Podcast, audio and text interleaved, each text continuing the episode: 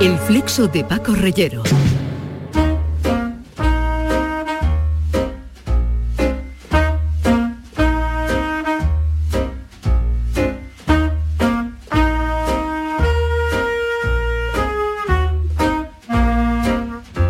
La primera y por ahora última vez que el escritor Juan Bonilla, la figura escurridiza, me concedió una entrevista, el camarero del bar, donde estábamos tomando una copa, desapareció cuando fuimos a pagar porque, porque el camarero no estaba dado de alta y se había presentado un inspector de trabajo. En Bonilla siempre hay una mirada inquieta, ajena a los caminos de hierro de lo previsible, de alguien que asuma o asume los inconvenientes de una vida a la intemperie. A veces con aires de casualidad, llegan los frutos de ese riesgo y de la honestidad. Hace unas semanas, por la mañana, lo llamó el ministro de Cultura para anunciarle que le habían concedido a él, a Juan Bonilla, el Premio Nacional de Narrativa, también conocido como 20.000 euros.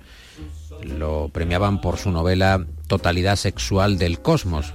Quizá para que él no pensara que era una broma, unos minutos después lo volvieron a llamar del ministerio para confirmar el premio. No es lo mismo el Oscar o el Goya, eh, que sabes quiénes son los que optan y por lo tanto los directores, actores y demás, mm, alguna esperanza deben tener en que se lo den, que pues que una mañana cualquiera te suene el teléfono y, un ministro de Cultura te diga que, te han concedido un premio oh, nacional. Naturalmente si yo la noche antes hubiera sabido que estaba entre las novelas que optaban a él, pues esa noche no hubiera pegado ojo seguramente y entonces la sorpresa por, lo tanto se, multiplica.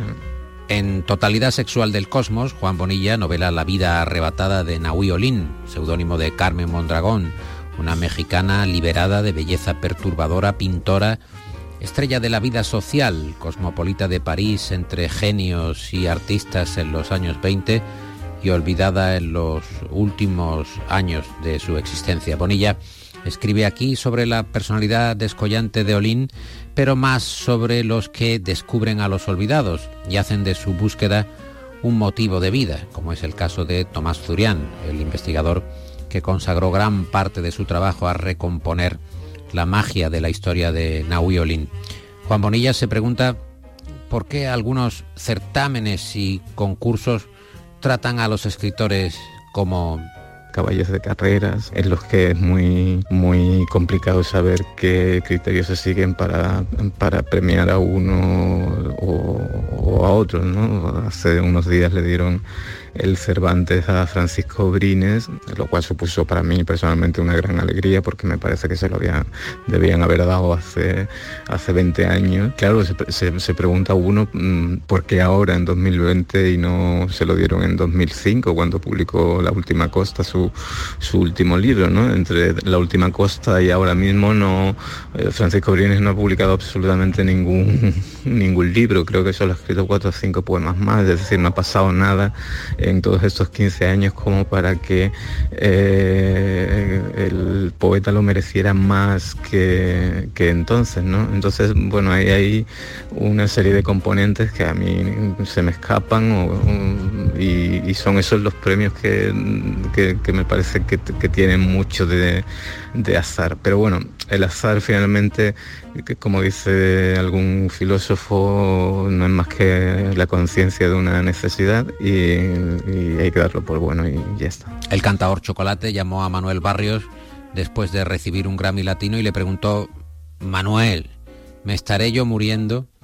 ¿Cuáles serían eh, para Juan Bonilla los motivos para rechazar un premio? También es importante, supongo, saber cuánto dinero se tiene en, la cuenta bancaria para poder rechazar o no rechazar un premio. En cualquier caso, si lo miramos desde el punto de vista de la vanidad, casi parece más vanidoso, por lo menos tan vanidoso, decir no a un premio que, sencillamente acatar el regalo que te hacen. Felipe Benítez Reyes recuerda la capacidad de Juan Bonilla para los juegos de palabras, por ejemplo, arre Krishna arre, cartoon piedra, armaos los unos a los otros como como yo os he armado o Y mi traiciones. ¿En qué mejora, Bonilla, el premio al libro, a este libro, a totalidad sexual del cosmos, si, si cabe esa posibilidad? Una parte importante, importantísima del premio es que le devuelve la vida a un libro que dada las prisas que se da a la actualidad para ir mm, con oleadas de novedades editoriales, ir, ir, tapando los libros que, que, salieron el año pasado, de tal manera que ya casi es más difícil encontrar un libro publicado en 2016 que un libro publicado en 1916 eh, uno de los puntales, digamos, de un premio así es que le devuelve la vida a un libro que después de un año y medio, pues, pues seguramente los, restos que quedaban de él en los almacenes del distribuidor mm, ya no tenían otro destino que la guillotina, ¿no? Es Juan Bonilla, el brillante Premio Nacional de Narrativa de 2020 con su novela Totalidad Sexual del Cosmos. Puro Bonilla. El flexo de Paco Reyero, Canal Sur Radio.